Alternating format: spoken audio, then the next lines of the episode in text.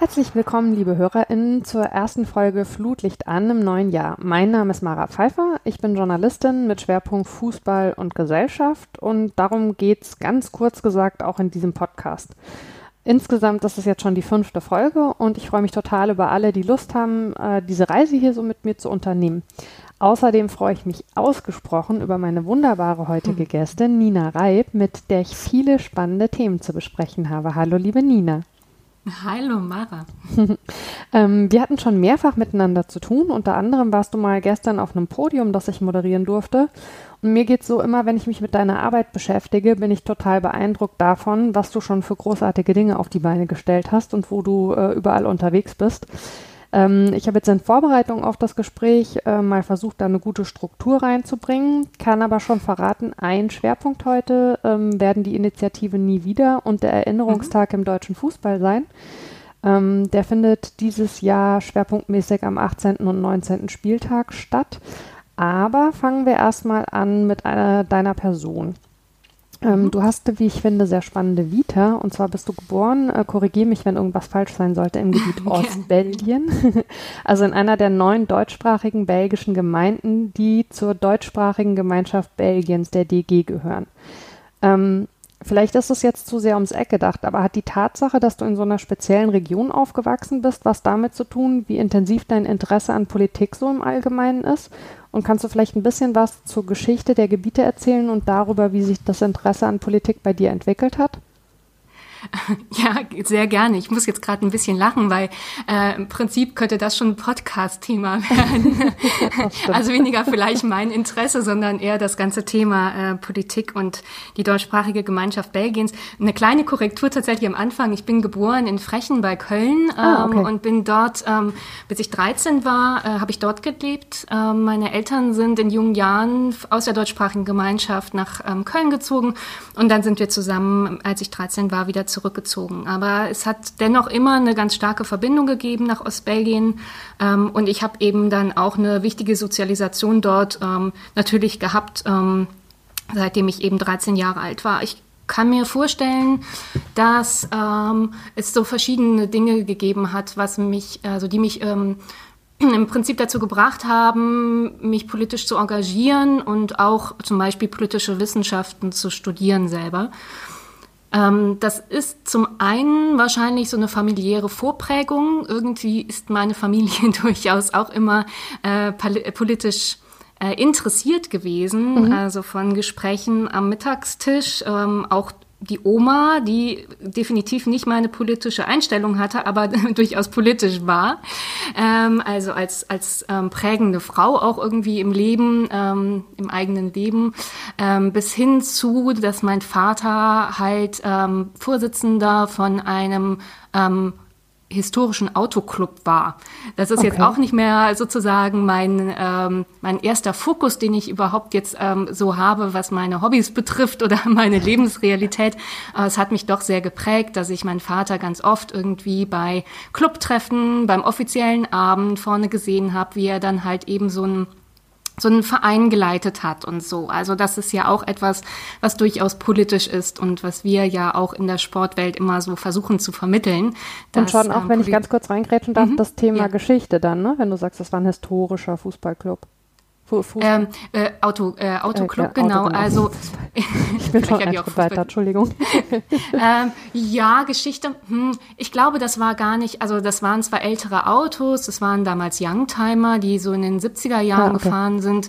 Ähm, das haben wir, glaube ich, zwar immer als historisch genannt, aber es war eher so in Abgrenzung zu ähm, welche ähm, Rennen, ähm, kann, also wo ist, sind die Autos schon zugelassen ähm, und ähm, auch so diese Frage von, es handelt sich eben nicht um aktuelle Autos, aber mhm. weniger wirklich so ein Blick auf die Geschichte. Okay.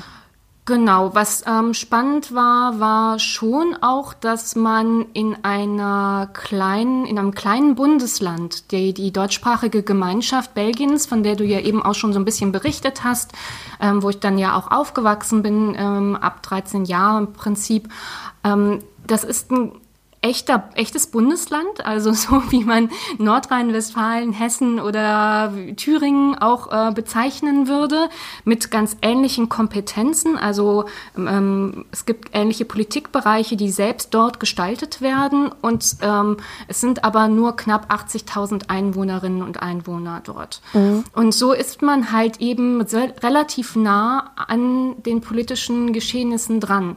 Also die da oben, wie manche ja gerne so sagen, sind dann ganz oft die da nebenan oder ein ehemaliger Klassenkamerad mhm. oder Kameradin oder äh, der Nachbar, die Nachbarin oder so. Man kennt halt die Menschen, die auch teilweise politisch engagiert ähm, oder aktiv sind. Also das ist schon etwas, was wahrscheinlich auch gefördert hat, ähm, dass ich mich dafür interessiert habe. Und dann habe ich eigentlich jetzt, also mein Leben ist gar nicht so straight, das ist so kompliziert alles zu erklären. ähm, ich habe eigentlich erst gar nicht Politik studieren wollen, sondern ähm, Transportation Design. Also ähm, da kommt auch so ein bisschen meine Geschichte äh, wieder zum Tragen, dass meine Eltern, vor allen Dingen mein Vater, halt so Auto interessiert war und ich wollte eigentlich Fahrzeuge, Tran Transportation ähm, also Transportmittel sozusagen designen ähm, okay. und war eher in diese Richtung unterwegs und wollte in Pforzheim anfangen, ähm, halt Design, ähm, Produktdesign sozusagen zu studieren. Und ähm, habe aber noch keine Kunstmappe gehabt, weil in Ostbelgien war ich nicht in, war ich in einer allgemeinbildenden Schule und da gab es keinen Kunstunterricht. Naja, und dann habe ich gesagt, okay, ich jetzt äh, ein Jahr so hier rumsitze und nur so ein bisschen an meiner Mappe arbeite, fange ich schon mal an zu studieren und habe unter anderem Politik studiert ähm, oder angefangen zu studieren und dabei so ein bisschen die Mappe gemacht und irgendwann fand ich aber das Studium so toll, dass ich die Mappe zur Seite gelegt habe und daraus ist da nichts mehr geworden. Ist ja witzig, wie sich ja solche ja. Sachen dann manchmal irgendwie ja. äh, ergeben, ja. Genau. Ähm, was ich aber auch ähm, sehr spannend fand, und da müsstest du mal helfen bei der zeitlichen Einordnung bitte, ähm, ob das vor oder vermutlich eher nach dem Studium war. Ähm, du hast es gerade schon gesagt, ähm, äh, die deutschsprachige Gemeinde, das ist im Prinzip ein Bundesland. Ne? Es gibt auch noch die mhm. französisch- mhm. und die flämischsprachige Gemeinschaft des Königreichs Belgien. Und alle haben eben ähm, Regierungen mit bestimmten Kompetenzbereichen. Und mhm. du warst bei zwei Bildungsministern dieser Regierung Kabinettschefin. Ne? Wie, wie hat sich das denn entwickelt? Wie bist du da gelandet, sag ich mal? Ja, das klingt auch, glaube ich, immer so in deutschen Ohren etwas abstrus, wenn man was sagt. Aber genau so war's. Ähm, ja, wie hat sich das entwickelt? Ähm, ich muss da leider auch wieder ein bisschen vorgreifen, hoffe auch, dass es nicht zu ähm, ausufernd wird, meine Schilderung. Musst du mich bitte ein bisschen stoppen, Mara. ähm, genau, also ich habe ähm, während des Studiums ähm, gerne arbeiten wollen, um so halt ein bisschen zu verdienen. Und ich habe immer gedacht, okay, also politische Wissenschaften studiere ich. Ich kann mir vorstellen, irgendwann nach Brüssel zu gehen in Richtung ja, Europapolitik. Mhm. Ähm, habe ich nachher überhaupt gar nicht mehr darauf Lust gehabt, aber das war so am Anfang und dachte mir, es macht ähm, schon Sinn, wenn ich ein bisschen Erfahrung sammle in so einem Politikgeschehen, ganz praktisch. Und habe mich dann beworben in einer Fraktion ähm, im Parlament der deutschsprachigen Gemeinschaft. Ähm, also in einem, ja, ähm, äh, sozusagen Landtag, wenn man so möchte, mhm. bei einer Fraktion eines Landtages äh, in, in Belgien. Und ähm, dann habe ich da als Fraktionssekretärin angefangen zu arbeiten, also als quasi Referentin, die einen Abgeordneten unterstützt hat. Und ähm, das habe ich ein paar Jahre gemacht. Und dazu, danach bin ich, habe ich andere Stellen angenommen, weil ich dann ja fertig mit dem Studium war und mich dann anders weiterentwickelt habe. Und irgendwann gab es einen Zeitpunkt, da habe ich ähm, quasi, war ein, ein, äh, eine Dauer von einer Arbeitsstelle vorbei. Und in dem Moment hat derjenige, für den ich vorher gearbeitet habe in der Fraktion, ähm, eine Stelle frei gehabt. Der war inzwischen Minister geworden, mhm. Bildungsminister, ähm, äh, also in der Regierung der deutschsprachigen Gemeinschaft als Unterrichts- und Bildungsminister tätig. Und der suchte halt eine Kabinettschefin ähm, und hat mich gefragt und ich habe dann ja gesagt. Und vielleicht noch als Erläuterung, ähm, in Deutschland ist ein Kabinett ja quasi der Zusammenschluss der Regierungsmitglieder. Und die Kabinettschefin auf Bundesebene in Deutschland ist Angela Merkel. Das war ich natürlich nicht, sondern äh, in Belgien ist es ein bisschen anders strukturiert. Das ist so, wie es auch in Frankreich ist. Ähm, es gibt quasi neben den Ministerien noch politisch besetzte Kabinette. Das sind Menschen, die für die Minister, Ministerinnen direkt arbeiten in den verschiedenen Themenressorts. Ähm, und das ist dann halt eben nicht nur quasi ja, in den Ministerien direkt abgebildet, sondern nochmal parallel eine Struktur. Und ähm, die, äh, der Vorsitz quasi dieses, dieser Struktur hat die Kabinettschefin. So okay. Jetzt der Kabinettschef, die Kabinettschefin. Und insofern war ich dann quasi, ja, das ist eine Mischung aus Büroleitung und Staatssekretärin. Vielleicht kann man das so ins Deutsche übersetzen. Mhm. Ja, Spannend. genau. Und das habe ich ein paar Jahre gemacht für, für zwei Bildungsminister in zwei Regierungen quasi. Mhm. Ähm, das, also ich finde es wirklich super spannend und, und, du hast es vorhin schon so ein bisschen angesprochen, dass dadurch, dass das, ich sag mal, eine, eine kleinere Struktur ist mhm. ähm, und man sich irgendwie so ein bisschen ähm, untereinander kennt, dass das vielleicht so, so was verändert.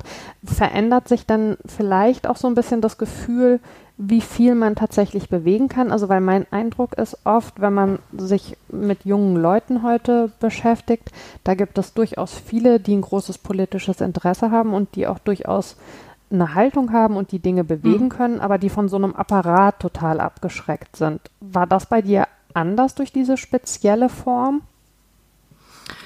Ja, also es ist jetzt ja natürlich nur so eine Vermutung ähm, oder eine Beobachtung. Ich kann mir schon vorstellen, ähm, es gibt halt ganz, ganz viele Menschen, die direkt irgendwie in den Ministerien arbeiten und die man kennt ähm, oder in den Parteien oder Funktionen haben. Und da ist halt einfach diese Hürde, ähm, sich das vorzustellen und tatsächlich auch mitzumachen, ähm, viel geringer.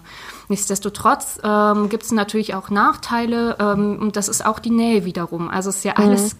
gibt es ja Vor- und Nachteile und ähm, oftmals ist so meine Beobachtung, in so einer kleinen Struktur sind es halt nicht unbedingt diejenigen, die die ähm, entsprechende Ausbildung haben, die dann diese Stellen bekommen, sondern einfach Menschen, die sich beworben haben, weil man gar nicht so viel Auswahl hat. Ich will also damit nicht sagen, dass sämtliche Leute, die da sind, äh, das nicht gut machen, sondern dass es eben auch eine Frage von Ressourcen ist und und ja. das ist auch irgendwie begrenzt in so einer kleinen ähm, Gemeinschaft. Ähm, was sehr, sehr positiv ist. Und ich glaube, das ist auch etwas, was manche Menschen dort vor Ort ähm, bemerken, dass ähm, quasi schnell reagiert werden kann. Also die Politik ist sehr nah quasi an den, an den Menschen selber ran oder umgekehrt.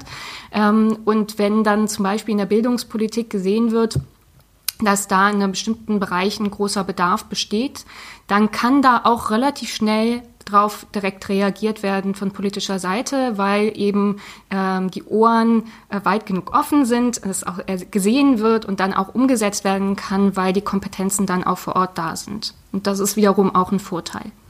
Also es ist wie bei allem, äh, es gibt Vor- und Nachteile. Absolut. Was äh, sich so ein bisschen liest, also du hast gerade schon gesagt, äh, dein, dein Weg war eigentlich nicht so gerade, aber was sich so ein bisschen mhm. liest wie eine Brücke vielleicht zu dem, was du mittlerweile äh, im Bereich Sport machst, finde ich, ist, ähm, du hast dann an der AHS, an der Autonomen Hochschule Ostbelgiens, Konzepte für politische Bildung entwickelt. Mhm. Also ähm, man hat schon den Eindruck, wenn man sich deine Vita anschaut, dass du aus, aus dem eigenen politischen Interesse auch sehr starken Bewusstsein dafür erwachsen ist, dass man das weitergeben und Leute da irgendwie, ich sag mal, gezielt ansprechen und motivieren muss. Ist das vielleicht tatsächlich schon der erste Schritt gewesen hin zu dem, was du heute so im Bereich, ich sag mal, politische Bildung durch den Sport machst? Mhm, auf jeden Fall. Also ich glaube, dass es ein wichtiger Schritt war. Das war vielleicht nicht der erste, sondern einer der, der letzteren. Aber ähm, ja, genau. Also politische Bildung ist, glaube ich, die Linie, die sich relativ schnell dann herausentwickelt hat im Studium. Ähm, vielleicht soll, besser noch gesagt politisch-historische Bildung. Ähm, ich habe ja am Anfang gesagt, ich hatte mal so gedacht, in so Europapolitik zu gehen. Das hat sich dann schnell irgendwie ähm, wieder äh, erledigt im Studium. Äh, man orientiert sich da ja meistens irgendwann im Laufe des Studiums so ein bisschen zu so Schwerpunkten.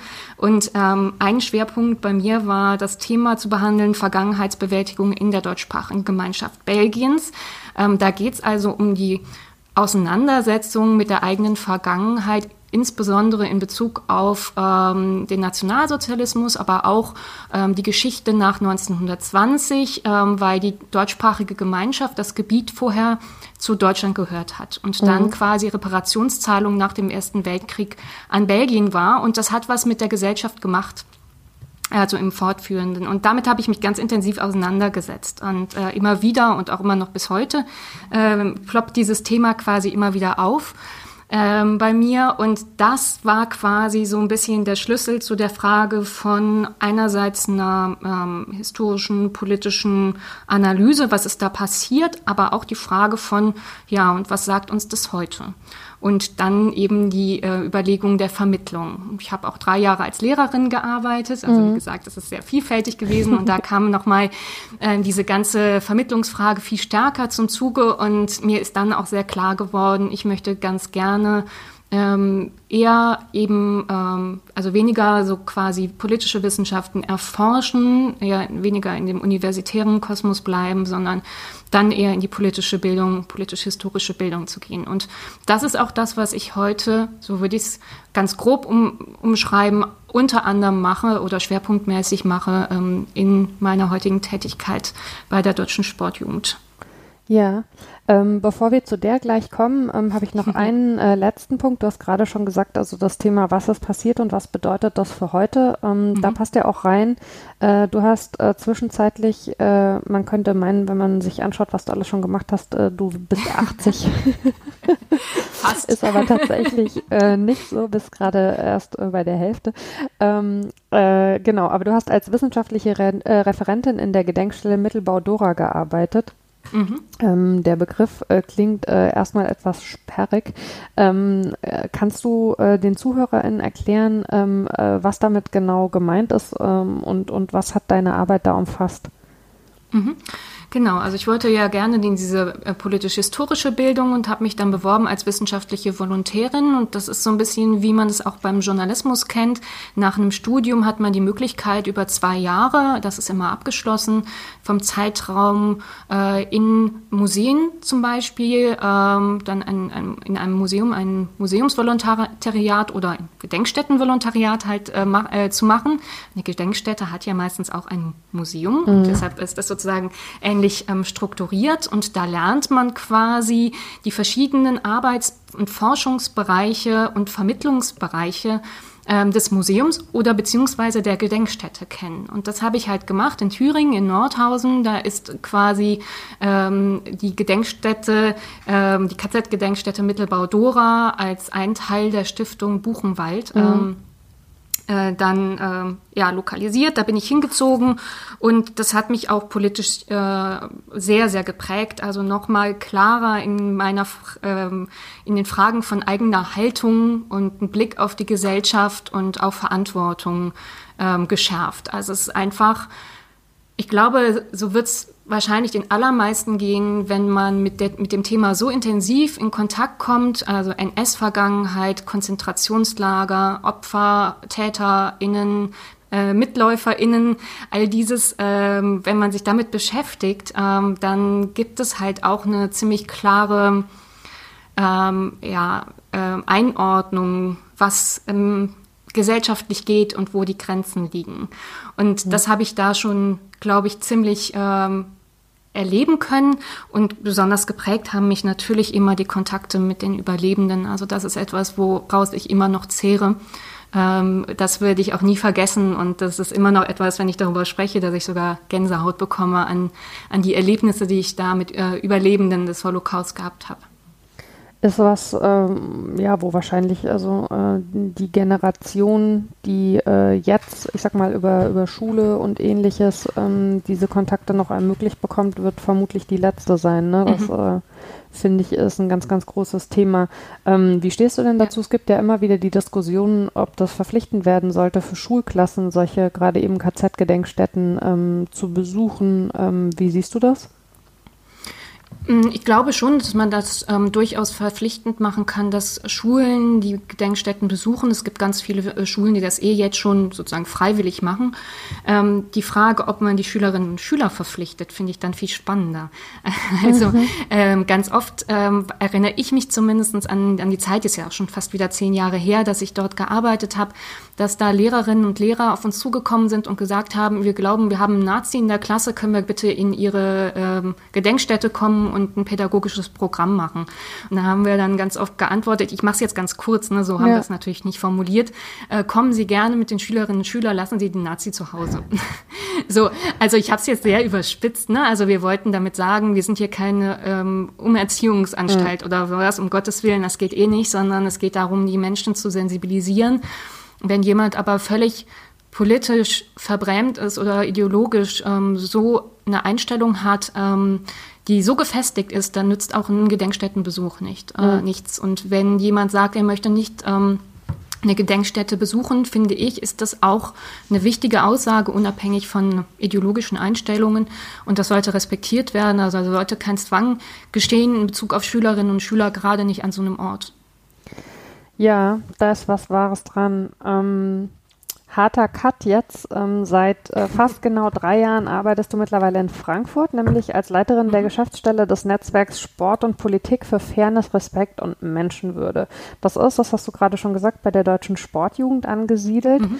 Ähm, wie ist es denn dazu gekommen, dass du dann tatsächlich äh, auf diesen Job gegangen bist? Mhm. Ähm, ich hatte ähm, meistens befristete Arbeitsplätze, so wie viele das kennen die in so sozialen Berufen tätig sind oder auch in der politischen Bildung. Ähm, das ist halt dann meistens projektfinanziert und so weiter und so fort. Also brauche ich ja nicht erklären, kennen, kennen halt ganz viele. Ähm, und meine Stelle in Eupen bei der Autonomen Hochschule für die Konzeption ähm, von politischer Bildung im Bundesland ähm, war auf zwei Jahre befristet. Ich habe also einen neuen Job gesucht und wollte aber unbedingt auch in der politischen Bildung bleiben. Und in, aus Belgien gibt es da keine Masse an, an Stellen. Das ist mhm. halt eben anders als in Deutschland, äh, nicht so strukturiert aufgebaut mit Bundeszentrale und Landeszentralen für politische Bildung. Das ist ähm, tatsächlich fast ein Alleinstellungsmerkmal für Deutschland. In anderen Ländern gibt es das entweder nur rudimentär ähm, oder sehr neu oder gar nicht. Ähm, genau, und deshalb habe ich dann nochmal nach Deutschland geschaut und habe diese Stelle ähm, über ähm, einen Hinweis von einem Demokratietrainer bekommen. Äh, okay. Ich war auf einer, ähm, auf einer Tagung zum Thema politische Bildung äh, mit bildungsbenachteiligten Jugendlichen. Das finde ich nämlich eine ganz spannende Perspektive. Mhm. Da habe ich mich intensiver auch mit auseinandergesetzt. Und da war dann ein Demokratietrainer. Das ist ein, äh, ein eine Ausbildung quasi im Sport gewesen, um Vereine ähm, zu unterstützen vor Ort in der Demokratieentwicklung oder bei Fragen, wenn es um antidemokratisches Verhalten zum Beispiel geht. Und der hat gesagt, da gibt es eine Stelle, bewerb dich doch mal. Und dann habe ich das gemacht und ich habe die Stelle bekommen. Und ich freue mich sehr, weil es total quasi passend ist zu dem Ganzen, was du jetzt so abgefragt hast äh, in meinem Leben. Es sind ja so viele unterschiedliche Aspekte, in denen ich gearbeitet habe. Und in dieser Stelle äh, kommt da so viel zusammen, dass das total gut passt. Das habe ich tatsächlich auch gedacht, als ich mir das alles nochmal angeschaut habe. Es äh, wirkt äh, so wie ein Perfect Fit, also als hätte man äh, alles, was du bisher gemacht hast und wofür du dich leidenschaftlich interessieren kannst, in einen Topf geworfen, einmal umgerührt und am Ende äh, kam diese Stelle dabei raus. Ja, ähm, it's a match, würde ich jetzt so genau. sagen. ähm, in der Selbstbeschreibung äh, des Netzwerks heißt es, ähm, das Netzwerk vereint AkteurInnen aus Sport und Politik und sieht den Einsatz für eine weltoffene, demokratische Gesellschaft als dauerhafte und gesamtgesellschaftliche Aufgabe, der es sich aktiv durch Vernetzung und Austausch widmet. Ähm, es klingt auch wieder mit Blick auf deine eigene Geschichte ein bisschen so, als wärst du äh, die perfekte Person für, ich sag mal, Vernetzungsstellen. Ähm, wie würdest du das vielleicht so auch aus, aus deiner eigenen Persönlichkeit heraus erklären? Hm.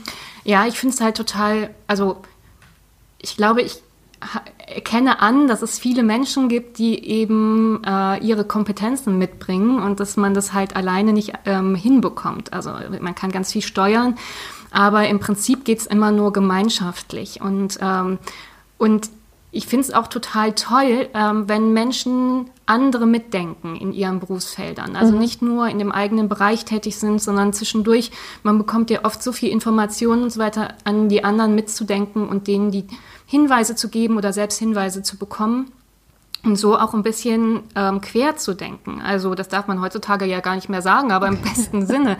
Nämlich einfach mal ähm, out of the box verschiedene Dinge ähm, zusammenzuwerfen und daraus was Neues entstehen zu lassen. Also auch irgendwie kreativ in dem Bereich zu arbeiten.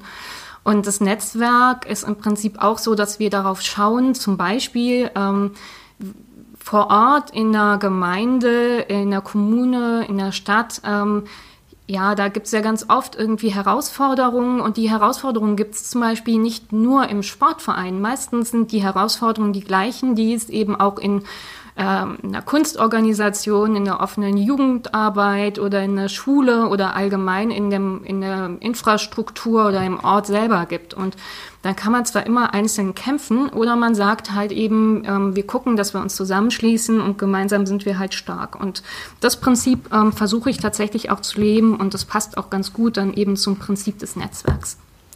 Ähm, kannst du da vielleicht mal ein bisschen konkret werden, ähm, was so eure, euer täglich Brot, sage ich mal, angeht? Also wie sehen eure Projekte im Alltag aus? Mhm. Also ich arbeite ja fürs Netzwerk, aber auch in der deutschen Sportjugend. Das muss man so ein bisschen trennen. Ich habe aber beide Bereiche, in denen ich tätig bin, wenn ich jetzt aufs Netzwerk schaue, da ist tatsächlich meine Aufgabe eher, dieses Netzwerk ans, am Laufen zu halten und thematische, inhaltliche Impulse zu geben und die Netzwerkmitglieder darin zu unterstützen. Also Netzwerkmitglieder sind Sportorganisationen wie der DOSB, die Deutsche Sportjugend, aber auch der DFB beispielsweise, mhm. Landessportbünde zum Beispiel aber eben auch äh, politische Organisationen, äh, so Ministerien, Bundesinnenministerium, Bundesfamilienministerium, die Integrationsbeauftragte des Bundes ist vertreten.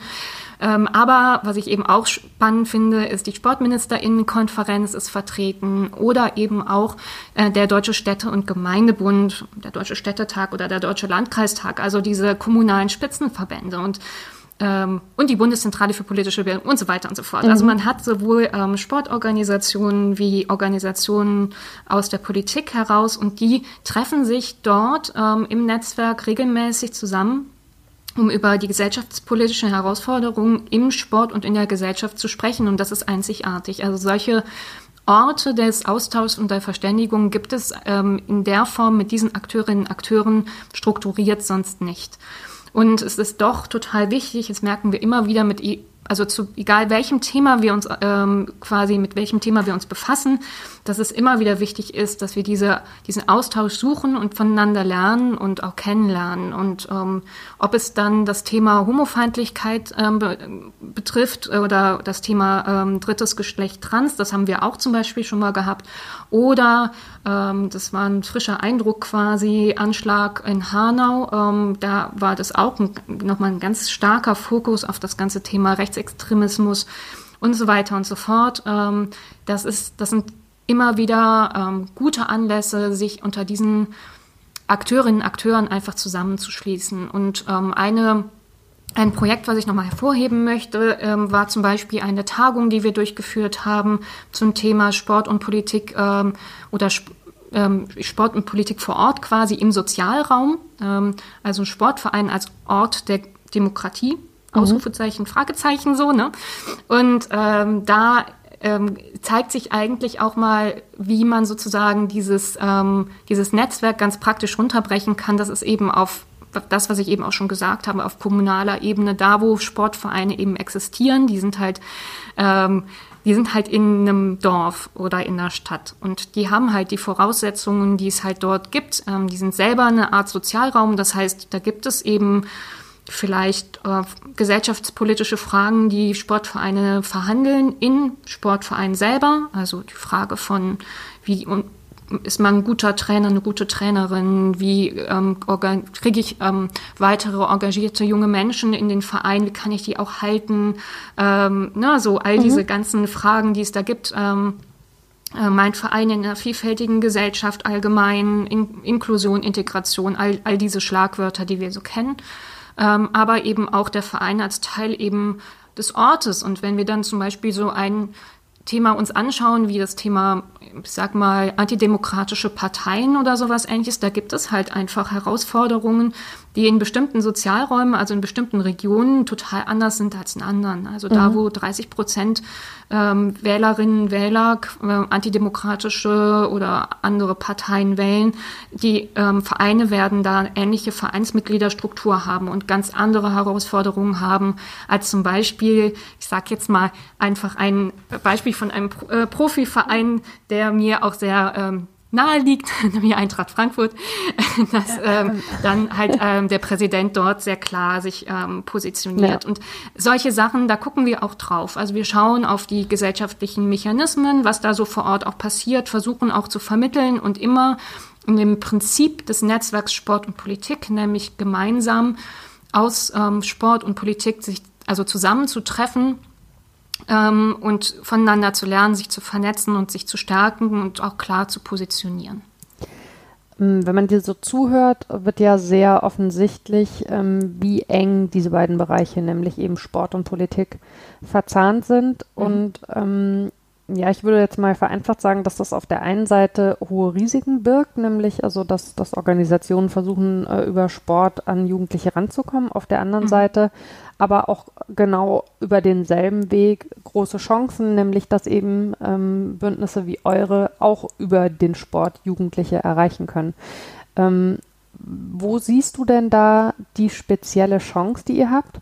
Und warum glaubst du, dass es nach wie vor so ein Wehren dagegen gibt, dass Sport und Politik tatsächlich untrennbar sind. Also das gibt es ja in bestimmten, kann man ja in mhm. bestimmten gesellschaftlichen Bereichen nach wie vor beobachten, dass die Leute mit Händen und Füßen dagegen anargumentieren, dass es überhaupt Verbindungen gibt zwischen Sport und Politik. Ja. Hm, das sind große Fragen, ähm, aber auch total spannend und äh, voll, voll mein Thema sozusagen. ähm, genau, also ich Vermutung meinerseits, warum es diese Haltung gibt, von im Sport oft zu sagen, wir sind nicht politisch. Ähm, oder zwei Vermutungen. Eine Vermutung ist die Geschichte. Also ähm, wenn man schaut, wie, wie stark der Sport Teil der, des NS-Regimes war mhm. und nicht nur verquickt war, sondern auch elementarer Teil, also Stütze quasi des Systems, ähm, und allgemein, wenn man jetzt nicht nur Deutschland betrachtet, in Diktaturen schaut, was wie ähm, Sport auch genutzt wird, ähm, um Propaganda zu machen. Ähm, also kann man ja heutzutage in die verschiedensten Richtungen schauen, ähm, welche ähm, Führungspersönlichkeiten, Präsidenten, Diktatoren, wie auch immer man die Menschen dann nennen mag, wie Sportpolitik einsetzen bis hin zu solchen Themen wie Sportwashing, also einfach mhm. irgendwie das eigene Land ähm, in der Öffentlichkeit, in der Welt ähm, attraktiver zu machen durch internationale Sportwettkämpfe zum Beispiel oder ähnliches. So, also da, diese Beobachtung gibt es ja auch von den Menschen, die hier im Sport organisiert sind und die sagen sich dann vielleicht einerseits, das darf nicht so eng passieren. Also wir dürfen nicht instrumentalisiert werden. Auf der anderen Seite müssen wir aber ganz genau darauf schauen, was heißt denn eigentlich Politik? Also es geht ja nicht um Parteipolitik, ja. die ist auch ausgeschlossen. Also wenn man gemeinnützig agiert oder arbeitet, dann ähm, kann man jetzt keine also im Sport arbeitet, also ein Sportverein ist, dann kann man keine Parteipolitik machen. Das ist von vornherein ja auch klar, sondern da geht es ja um die Frage, was heißt denn eigentlich dann Politik? Und wenn Politik heißt Engagement zum Beispiel gegen Homofeindlichkeit, um das Thema von äh, von dem Erinnerungstag äh, im deutschen Fußball in diesem Jahr ähm, zu benennen, dann ist das nicht Politik, dann ist das gesellschaftliche Themen. Dann hat das was mit damit zu tun, wie wir gemeinsam leben wollen. Das ist natürlich auch eine politische Frage, aber es ist eben keine parteipolitische Frage. Oder die Frage von Integration oder besser ähm, Zusammenarbeit oder das Zusammenleben ähm, mit, mit Menschen, die vielleicht noch nicht ewig in Deutschland ähm, leben. Ähm, oder ähm, die Frage von ehrenamtlichen Engagement oder die Frage von Rassismus oder Rechtsextremismus. Das ist dann eben keine Parteipolitik, ähm, sondern das ist ganz klar ähm, die Frage von, von Werten und einem gesellschaftlichen Miteinander und wofür wir da stehen. Und da ist dann die Antwort auch wieder in Bezug auf diejenigen, die da so eine Abwehrhaltung äh, ja, vorschieben, um sich vielleicht nicht mit den Themen auseinandersetzen zu müssen. Ähm, klar, dass das eben nicht funktioniert. Also da muss man ja einfach nur in die Satzungen der verschiedenen Vereine schauen. Da steht halt was von ähm, Demokratie oder äh, Antidiskriminierung oder was auch mhm. immer, dann Werte des Sports und so weiter. Und ähm, dann funktioniert halt dieser Abwehr, dieser Abwehrmechanismus eigentlich gar nicht mehr, sondern man muss sagen, jetzt müssen wir uns damit eben auseinandersetzen und auch wenn es hart ist und auch wenn mal böse oder schwierige Fragen gestellt werden oder die Auseinandersetzung auch äh, länger dauert, da kommen wir halt einfach miteinander nicht drum herum. Ja. Ähm, das Netzwerk ist ja, um tatsächlich ähm, äh, von meiner großen Doppelfrage den ersten Teil nochmal aufzugreifen, auch ein Stück weit als Reaktion darauf entstanden, dass man eben gesehen hat, es gibt Versuche, gerade junge Menschen über Sport mhm. eben auch zu radikalisieren. Ähm, inwieweit bietet sich eben auf demselben Weg für euch auch eine besondere Chance, über den Sport Leuten ähm, die gesellschaftlichen Werte eben mitzugeben, die wichtig sind für ein Funktionieren von der Gesellschaft? Mhm. Ähm, genau, also genau so ist das Netzwerk Sport und Politik entstanden, nämlich diese Erkenntnis, dass es eben ähm, Akteurinnen und Akteure gibt, die haben, versuchen halt ähm, Sport zu nutzen für ihre antidemokratische Haltung und Handlungen, gerade in Bezug auf junge Menschen. Ähm, ich würde sagen, das Netzwerk ist erstmal da, dieses aufzuzeigen, sich dar darüber auszutauschen ähm, und auch ähm, Anregungen ähm, zu machen im Netzwerk sind, sind dann ja die Sportorganisationen. Also mhm. wenn du fragst über den Sport, ähm, dann ist es auf jeden Fall Teil des, der Arbeit des Sports, der Sportorganisation, das zu behandeln. Also das ist ähm, quasi dann nicht extern, dass, dass wir quasi als Netzwerk versuchen, ähm, Sportvereine dahin zu bringen, sondern wir versuchen eben mit den Netzwerkmitgliedern, also Deutsche Sportjugend, DFB, ähm, DOSB, ähm, mit diesen Sportorganisationen in die eigenen Strukturen zu gehen. Und ähm, das ist total wichtig, ähm, da einerseits ähm, als Struktur selber eine Haltung zu haben und die zu entwickeln und zu kommunizieren. Und das kann man dann eben auch nochmal in so einem Netzwerk spiegeln und sich dazu austauschen und sich dabei auch zu, äh, unterstützen. Ähm, aber das ist der eine wichtige Punkt, also diese klare Haltung der Verbände ähm, und auch dann der Vereine, aber so als, als Vorbild und auch als, als Leitmotiv. Und andererseits eben auch pädagogische Materialien und Hilfestellungen, Weiterbildungen für ähm, Mitgliedsverbände der großen Organisationen und eben Vereine ähm, anzubieten. Und da kann es sein von ähm, einer Materialsammlung, ähm, die ähm, zugänglich ist für all diejenigen, die in Vereinen und Verbänden engagiert sind, wo informiert wird über Phänomene von Rechtsextremismus, von Hate Speech, ähm, aber eben auch ähm, Anregungen gibt zum Beispiel zum präventiven Umgang, nämlich auch die Frage von Auseinandersetzungen mit der eigenen Vergangenheit, also dieses, diese ganze Geschichte Erinnerungsarbeit ja. zum Beispiel. Also sowas könnte, äh, kann man anführen, wie eben aber auch ähm, die Unterstützung von, ähm, von Verbänden oder Vereinen ähm, bei dem Umgang äh, mit Vorkommnissen. Das heißt, sie haben selber irgendwie äh, zum Beispiel ein Mitglied, ähm, wo sie ähm, wissen, da ist auch, also dieses Mitglied ist eben nicht nur Mitglied im Verein, sondern ist eben auch Mitglied in einer Partei, die ähm, klar rechtsextrem ist. Und wie geht man damit um? Ähm, Spoiler ist nicht einfach. Also bei einem Mitglied ist es nicht einfach. Also wie man damit umgeht, das ist, äh, das ist eine juristische, aber eben auch eine Frage vom, äh, vom eigenen Verein. Und solche Fragen und solche, solche Herausforderungen, also aufgrund eines Anlasses und aber auch Prinzip, äh, äh, präventiv, das ist im Prinzip die Aufgabe äh, die die ähm, Verbände übernehmen. Das machen sie mhm. bereits. Ähm, und da unterstützt das Netzwerk ähm, auch diese Verbände dabei oder tauscht darüber aus oder vermittelt nochmal und so weiter. Glaubst du, dass tatsächlich der Sport aber ein besonders, ich sag mal, praktikabler Ort ist für auch so eine politische Bildungsarbeit, weil eben Leute da oft schon sehr früh zusammenkommen, weil Leute da über lange mhm. Zeit zusammenbleiben, aber auch deswegen, weil man eben äh, im Sport oft mit Teamgedanken beispielsweise arbeitet, weil es eine Nähe gibt, weil es äh, ganz platt nur zusammen funktioniert, wie man das ja für die Gesellschaft eigentlich eben so auch erarbeiten möchte. Mhm, total, absolut. Ähm, ich äh, erkläre gleich noch was zu einem Spannungsfeld in der Hinsicht. Weil das ist so mein Lieblingswort und ich glaube, dass ähm, dieses, dieses Wort verbinden auch ganz viele Kolleginnen und Kollegen immer mit mir, Spannungsfeld. ähm, genau, also ich glaube, dass der Sport absolut ähm, wichtig ist, wenn man an äh, Demokratieförderung denkt. Politische Bildung äh, bin ich immer ein bisschen vorsichtig. Das ist aber jetzt so, sagen wir, so ein Fach Diskurs. Ne? Also mhm. was ist politische Bildung, was ist Demokratieförderung? Ähm, natürlich kann man auch ähm, im Sport dem, äh, politische Bildung machen und das machen ja auch einige. Ich möchte jetzt nur mal auf die Faninitiativen im Fußball aufmerksam machen, die ähm, sich selbst organisieren, sich selbst politisch verstehen, sich selbst ähm, positionieren, sehr klar gegen rechts zum Beispiel, aber eben auch ähm, Fortbildungsreisen machen ähm, zu KZ-Gedenkstätten ja, zum Beispiel in die KZ-Gedenkstätte und das ehemalige Vernichtungslager Auschwitz oder Dachau oder ähnliche.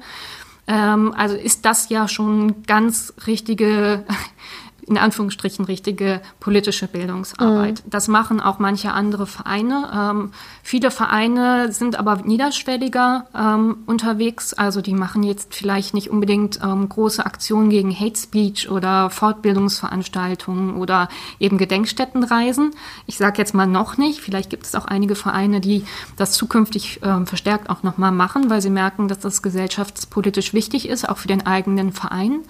Aber die arbeiten halt mit jungen Menschen. Und wenn man halt eben genau das einübt, was du eben gesagt hast, nämlich ein Zusammensein äh, mit anderen jungen Menschen, Kontakt haben zu unterschiedlichen Leuten, nicht immer nur die eigene Blase sozusagen, sondern auch vielleicht junge Menschen im eigenen Team, aber eben auch vielleicht die Seniorinnen und Senioren, die eben auch im Verein sind und mit denen man dann, ich sag mal klassisch hinter der Theke ähm, dann steht beim Vereinsfest, wenn es nach Corona nochmal möglich ist. Also da gibt's ja auch Kontakte, die man vielleicht ähm, einübt, also soziale Fähigkeiten bis hin eben zu sowas wie Teamarbeit oder Sport gemeinsam treiben. Also das sind ja alles Dinge, die ähm, total wichtig sind und die ähm, einen auch als junger Mensch ähm, prägen. Dabei ist es allerdings auch wichtig, dass ähm, die Werte des Sportes oder allgemein Kinderrechte und Menschenrechte da im Mittelpunkt stehen, weil das, was du gesagt hast, nämlich dieses Gemeinschaftsgefühl, kann natürlich genauso auch ähm,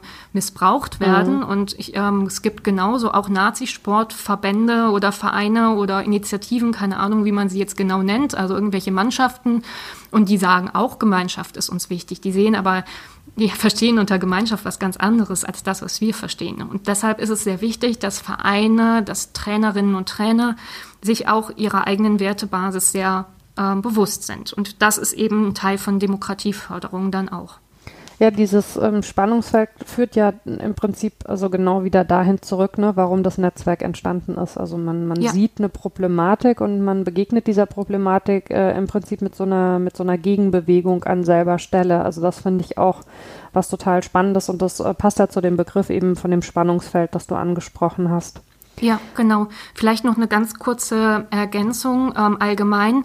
Ähm, mir ist es wichtig und auch dem Netzwerk ist es wichtig zu sagen, dass der Sport eben nicht irgendwie so etwas ist, ähm, was außerhalb der Gemeinschaft steht oder mhm. der, der Gesellschaft steht ähm, besser, sondern Sport ist halt genau das, was sonst in der Gesellschaft drumherum auch passiert. Also all das, was man in einem Sportverein, in einem Ort sieht, wird man wahrscheinlich eben drumherum auch schon erkannt haben. Und deshalb funktioniert es auch eigentlich nur, dass der Sportverein zum Beispiel selber äh, registriert und auch ähm, sich selber damit auseinandersetzt, wie man, wie er, der Sportverein, gemeinsam eben auf gesellschaftliche Entwicklungen reagiert. Ähm, das kann man vielleicht bis zum gewissen Punkt ausblenden, aber dann steht man irgendwann ohne neue Mitglieder da oder ist völlig veralteter Vorstand und fragt sich dann, wie geht man denn jetzt weiter mit um?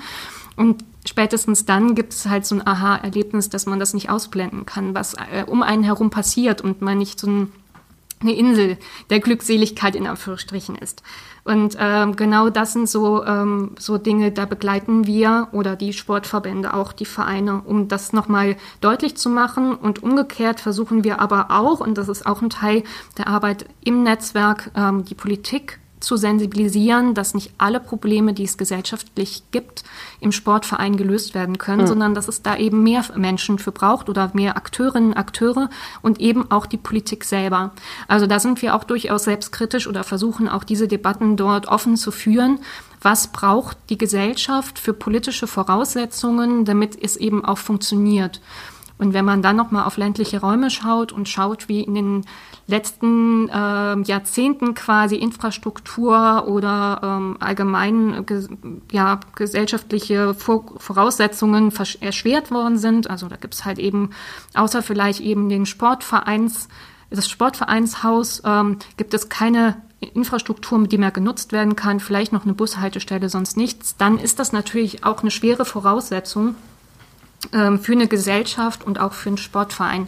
Also das ist auch wieder quasi Thema des gesamten Netzwerks, da gemeinsam drauf zu schauen und jeder muss da der, seine eigene Verantwortung übernehmen und alles auf den Sport kann man eben auch nicht schieben.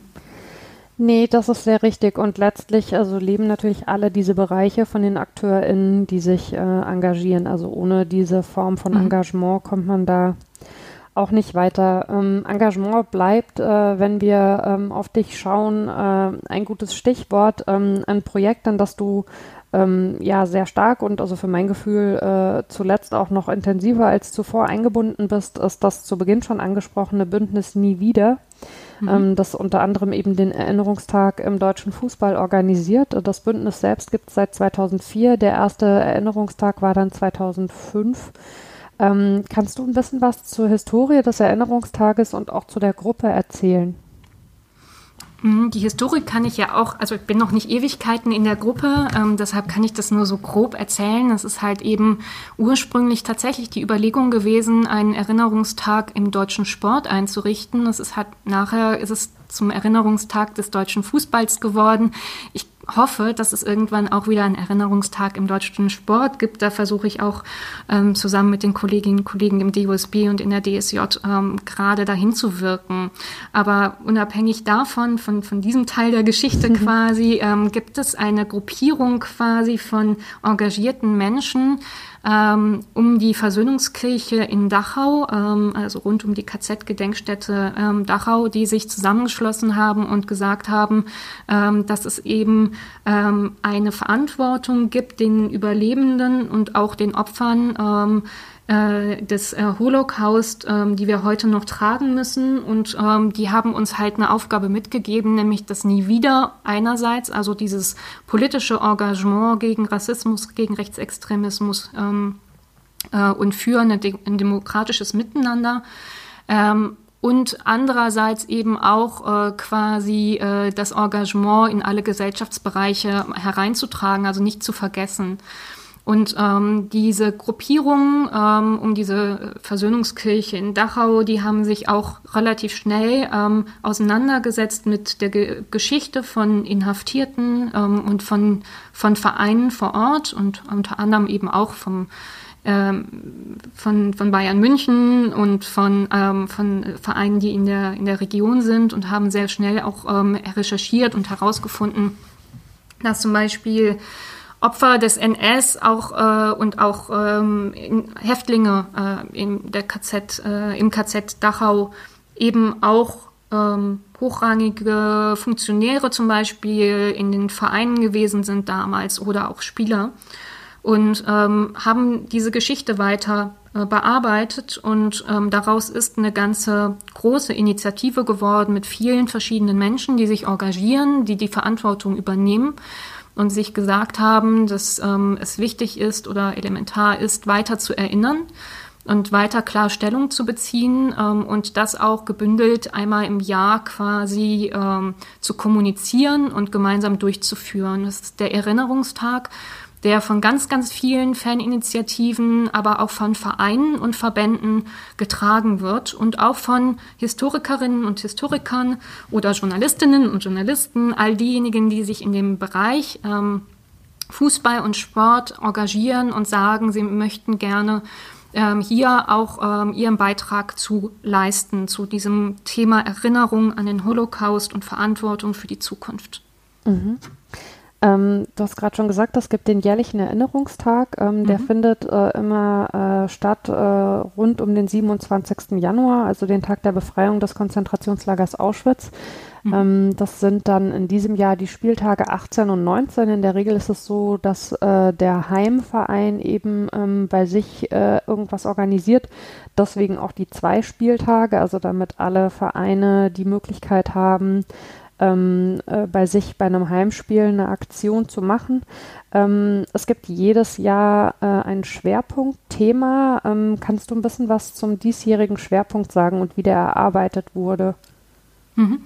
Ja, dieses Jahr ist es das Thema Homofeindlichkeit beziehungsweise die Verfolgung und Ermordung von Menschen ähm, im NS ähm, die ähm, vermeintlich äh, oder auch tatsächlich homosexuell ähm, waren und aufgrund ihres Geschlechtes verfolgt und äh, ermordet worden sind. Ähm, Stichwort Rosa Winkel, das ist ja die Einteilung der Nazis gewesen in den Konzentrationslagern nach verschiedenen Inhaftierungsgründen. Wobei man aber sagen muss, dass es auch zum Teil eben willkürlich oder ideologiegetrieben war. Also nicht jeder, der dann dieses Zeichen bekommen hat, ähm, hat tatsächlich ja auch ähm, unter diese Kategorie real gepasst. Also es war halt eben auch eine Ideologie oder eine Umsetzung der Ideologie sozusagen ganz praktisch. Aber dieses rosa, dieser rose Winkel ist ein Schlagwort, den man so ein bisschen kennt, wenn man sich um, ähm, mit dem Thema auseinandersetzt. Genau, das ist ein Aspekt, aber wie immer versuchen wir auch in der Initiative nicht nur quasi auf die NS-Geschichte zu schauen, sondern auch zu überlegen, was nehmen wir heute raus mit und was ist im Moment die Realitäten vor Ort. Und da geht es eben auch um solche Sachen wie Homofeindlichkeit und allgemein ähm, LGBTIQ-Leben ähm, heute. Ähm, und das ist quasi der, das große Thema. Ähm, und da sind dann halt ähm, also diese, diese Themen werden quasi vorher in der Initiative besprochen, Vorschläge gemacht und dann entscheiden ähm, einige in einer ähm, sozusagen nochmal kleineren Runde, ähm, was denn das Thema dann in dem jeweiligen Jahr sein soll. Äh, letztes Jahr war das die Verfolgung von Sinti und Roma beispielsweise. Also so gibt es Themenschwerpunkte, um das Thema zu konkretisieren und auch die ähm, Initiativen, die Aktionen, ähm, die dann durchgeführt werden rund um den 27. Januar unter einem bestimmtes äh, Motto zu stellen und auch darauf nochmal zu fokussieren und zu sensibilisieren dafür, weil natürlich hat man, ähm, wenn man an, den, an die NS-Vergangenheit äh, denkt, ganz ähm, vordergründig die Verfolgung und Ermordung von jüdischen Mitbürgerinnen und Mitbürgern im Blick. Ähm, so, aber es gab eben auch andere äh, Menschen oder eben Menschen, die sozusagen verschiedene Verfolgungsgründe in sich vereint haben und darauf wollen wir dann heute auch ähm, gemeinsam ähm, schauen, ohne zu sagen, dass das eine wichtiger und das andere weniger wichtig ist. Du hast gerade schon gesagt, ähm, äh, es wurden eben äh, auch Menschen aufgrund ihrer ähm, sowohl geschlechtlichen als auch sexuellen Identität verfolgt. Mhm. Das ist das eine, womit sich vielleicht ähm, viele Leute heute gar nicht mehr so auseinandersetzen. Äh, der andere Aspekt ist ja aber immer die Frage, ähm, was für eine Bedeutung hat das ähm, für heute? Ähm, mhm. und, und wie stehen wir als Gesellschaft in diesem Thema heute? Ähm, jetzt könnte man ja eigentlich davon ausgehen, äh, in einer offenen Gesellschaft äh, dürfte sowas überhaupt keine Rolle spielen. Ähm, wir stellen ja aber nun fest, also sei es in Deutschland oder auch in Europa und darüber hinaus, dass es sehr wohl noch eine Rolle spielt und ja. dass gerade durch ähm, so sehr stark geprägte Männlichkeitsbilder, sage ich mal, äh, im Fußball und ähm, Vorstellungen davon, ähm, die bei einigen Leuten äh, nach wie vor existieren, dass es eben ein in Anführungszeichen Männersport ist, ein Sport für echte mhm. Kerle, all diese äh, Schubladen, mhm. die es da nun mal gibt. Ähm, warum glaubst du, dass es im Fußball überhaupt nach wie vor ein Thema ist, was für eine geschlechtliche oder sexuelle Identität jemand hat, äh, wie jemand da sein Leben leben möchte? Warum, warum stößt man damit äh, immer noch an Grenzen, durchaus auch in, in Teilbereichen von Fans, sag ich mal? Mhm. Ja, ich glaube, ähm, eine ein Teil der Antwort hast du schon gegeben. Das ist ähm, natürlich das Bild von Fußball, wie es geprägt worden ist. Ähm, das ist eben ein sehr männlicher Sport in Anführungsstrichen natürlich ist. Ähm, de facto ist er es ja schon lange nicht mehr, aber wenn wir uns ein bisschen anschauen, wie lange der Frauenfußball beispielsweise akzeptiert und gefördert, also wie lange das schon ist, dass, es, dass, dieser, dass der Frauenfußball akzeptiert oder gefördert wird, so Ewigkeiten ist das auch noch nicht. Also es mhm. hat eben etwas damit zu tun, wie Fußball sich selber definiert hat, wie Verbände auch Fußball ähm, ähm, gesehen und gefördert haben, hat, haben und ähm, aber auch eben wie ähm, wer Fußball lange Zeit eben betreiben durfte oder nicht, in Anführungsstriche durfte. Ne? Also mhm. es war halt lange gar nicht ähm, ähm, okay, dass, dass Frauen eben auch mitgekickt haben. Das ist jetzt vielleicht fast nicht mehr vorstellbar, aber ähm, vor 20, 30 Jahren waren das noch Pionierinnen, ähm, die zum Beispiel dann auch mit, ähm, mit auf dem Acker rumgekickt haben. Also das ist eben und, und dann eben vor allen Dingen auch nachher Ligen gehabt haben und dann auch professionell professionelle Fußballerinnen geworden sind. Wenn wir heute noch drauf schauen, wie viele Frauen gibt es denn heute, die ähm, quasi Trainerinnen und Trainer sind ähm, im, im, im Männerfußball. Wir sagen übrigens auch Frauenfußball und eigentlich sonst nicht Männerfußball, ja, wenn wir über Turniere sprechen. Also hat was mit Sprechen zu tun. Und wenn wir uns auch anschauen, zum Beispiel, ich komme jetzt gleich auf Homofeindlichkeit, also ich bin jetzt gerade eher bei dem Thema Geschlecht und Gender, aber ich glaube, dass das damit eben zusammenhängt, ja. mit diesem Bild quasi von, von, der, von der Sportart, wie es lange Zeit und heute noch von bestimmten Menschen getragen werden nicht so sehr von den Verbänden inzwischen mehr. Die haben durchaus bemühen die sich ja sehr stark. Ähm, Wobei die natürlich in der Historie einen Anteil durchaus genau. haben, ne? also mit dem Verbot ja. innerhalb des Verbandes und so weiter. Aber ja. Genau, das ist äh, genau das und da versuchen sie ja auch gerade was aufzuarbeiten beziehungsweise es zu unterstützen, was ich total gut finde ähm, auch aber bis hin zu eben sowas wie, ähm, wer darf denn große Fußballturniere moderieren und kommentieren? Äh, also da gibt's einen Shitstorm, weil die Stimme zu quakig ist oder zu weiblich oder nicht, äh, nicht, nicht rough genug oder wie auch immer. Wenn eine Frau kommentiert und da geht's nicht um ähm, Können oder nicht Können oder das Können wird der Frau, der Kommentatorin direkt abgesprochen. Also man sieht, das zieht sich eigentlich durch die gesamte Sportart hindurch ähm, und ähm, um zurückzukommen auf das Thema Homofeindlichkeit, das ist eben das ganze Thema. Also man es ähm, soll in Anführungsstrichen, jetzt versuche ich das ein bisschen darzustellen, wie manche Menschen vielleicht denken, weiter ein männlicher Sport sein, Verweiblichung wollen wir nicht ähm, und ähm, homosexuelle ähm, Männer sind ver ver vermeintlich äh, keine echten Männer. Das ist natürlich alles totaler Humbug, aber mhm. ähm, das ist tatsächlich immer noch ähm, Bestandteil von Vorstellungen ähm, von bestimmten Menschen. Und ähm, das ist nicht neu, sondern schon sehr lange und hat eine lange Tradition. Und das aufzubrechen ist super schwer. Das sehen wir eben auch daran, dass sich immer noch ähm, quasi keine aktiven Fußballer in den oberen Ligen äh, geoutet haben. Also das ist, muss man sich mal vorstellen. Also bei Politikerinnen und Politikern, wenn man das jetzt nochmal als Gegenpol nimmt, ja. gibt es das ja nun schon länger, aber im, im, ähm, im aktiven Sport ist das noch nicht so der Fall. Also jetzt vor kurzem war nochmal in Norwegen oder Schweden ähm, glaube ich, ähm, einer auf jeden Fall der skandinavischen Länder, ein ähm, Schiedsrichter, der ähm, ja. klar gesagt hat, dass er schwul ist. Das sind aber alles Dinge, die noch relativ ja, ungewöhnlich sind und die noch nicht unbedingt gemacht werden. Ähm, und das ähm, zeigt halt einfach, dass dieses Thema äh, noch super aktuell ist und auch, ähm, dass bestimmte Parteien quasi antifeministische Ideologien wieder verstärkt nach vorne bringen, zeigt auch, dass das Thema Geschlecht und Gender überhaupt gar nichts Altes ist und irgendwas von vergangenen Zeiten, sondern dass es top aktuell ist. Man sieht ja schon ähm, mit der Welle, die ein Gender-Sternchen auslösen kann, ja. ähm, dass wir da noch nicht so weit sind, wie man sich das vielleicht wünscht. Ähm, ganz anderes Thema ähm, dazu. Ähm, Stichwort Corona macht natürlich mhm. äh, in diesem Jahr all das unmöglich, was den Erinnerungstag vielfach auch immer mit ausgezeichnet hat, nämlich die Aktionen im Stadion und vor Ort, also die auch sichtbar waren äh, und hörbar. Ähm, wie kann man denn äh, auch unter diesen äh, Voraussetzungen dem Erinnerungstag äh, möglichst viel Aufmerksamkeit geben?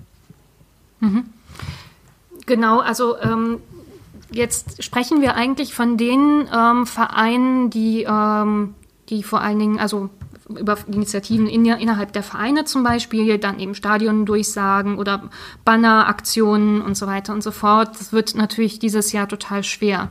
Ähm, da gibt es kreative Überlegungen. Also man kann ja eben auch die Ränge äh, in Absprache mit dem Verein ähm, äh, schmücken oder da Statements äh, dann niederlegen, äh, bis hin eben Regenbogenflagge zu hissen oder mhm. irgendwie die, äh, das Stadion damit auszustatten. Ähm, es gibt immer wieder Vereine, die auch mit ähm, Trikots auflaufen zum Thema. Ähm, das ist natürlich auch sehr klar. Was gut ist, ist auch allgemein, dass DFB und DFL das unterstützen und ähm, auch medial begleiten. Also man kann ja auch ähm, über so etwas berichten, wenn es nicht unbedingt im Stadion ähm, durchgeführt wird.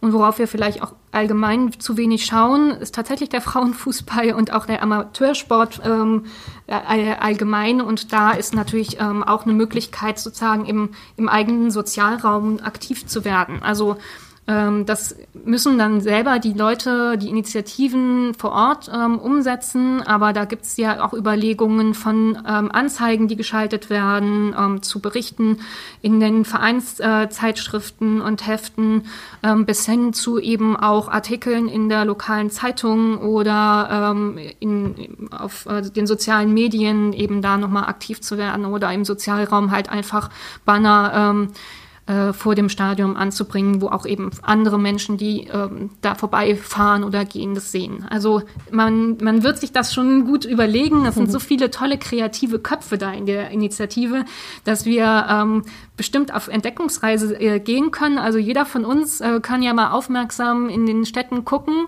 ähm, was, was man so findet an, äh, an Aktionen rund um den 27. Januar. Und es ist auch noch nicht zu spät, vielleicht bei dem eigenen kleinen Verein ähm, da ähm, äh, nochmal das anzustoßen und zumindest einen Post zu, äh, zu machen ähm, rund um den 27. Januar mit einem Statement. Genau, und wir werden natürlich ähm, die Homepage äh, des Bündnisses äh, nie wieder auch in den Show Notes verlinken, damit die Leute sich mhm. äh, nach dem Anhören dieser Folge da nochmal ein Bild machen können und vielleicht auch schauen können, was es denn für Aktionen äh, auch in diesem nach wie vor widrigen Corona-Zeiten äh, geben wird. Liebe Nina, äh, ich danke dir sehr, dass du so ausführlich mit mir gesprochen hast. Es hat großen Spaß gemacht und war sehr spannend. Ähm, ich wünsche dem Erinnerungstag äh, auch in diesen Zeiten ein gutes Echo und viel Erfolg und dasselbe natürlich auch dir für deine äh, tolle und wichtige Arbeit. Ein ganz, ganz großes Dankeschön an dieser Stelle. Herzlichen Dank für das schöne Gespräch und ich hoffe wirklich, dass es an einigen Stellen informativ und spannend ist und äh, wer sich da selber engagieren möchte, die Initiative Nie wieder ist offen für all diejenigen, die ähm, mitmachen möchten. Ähm, da braucht man auch nicht einen besonderen Titel oder irgendwie einen Verein im Hintergrund, sondern auch Menschen ähm, aus dem privaten Kontext sozusagen, die sagen, sie möchten da unterstützen, sind herzlich willkommen. Sehr schön. Ähm, das äh, geben wir gerne so nochmal an alle raus und weiter. Und apropos raus und weiter, ein großes Dankeschön geht natürlich auch wieder raus äh, an alle HörerInnen dieses äh, Podcasts. Ich freue mich sehr über euer Interesse und ähm, auch weiterhin über eure Zuschriften und natürlich über Sternchen und äh, liebe Worte auf den Podcast-Plattformen äh, eures Vertrauens. Ähm, am Ende dieser Folge bleibt mir nur euch ans Herz zu legen, schaut gerne, was in eurer Region geplant ist zum Erinnerungstag, macht euch schlau, seid Corona-konform natürlich dabei und aktiv und ansonsten bleibt offen und wehrhaft und äh, passt vor allen Dingen in diesen herausfordernden Zeiten gut auf euch und auf alle in eurem Umfeld auf. Wir hören uns in zwei Wochen wieder. Ich freue mich drauf. Bis dann. Ciao.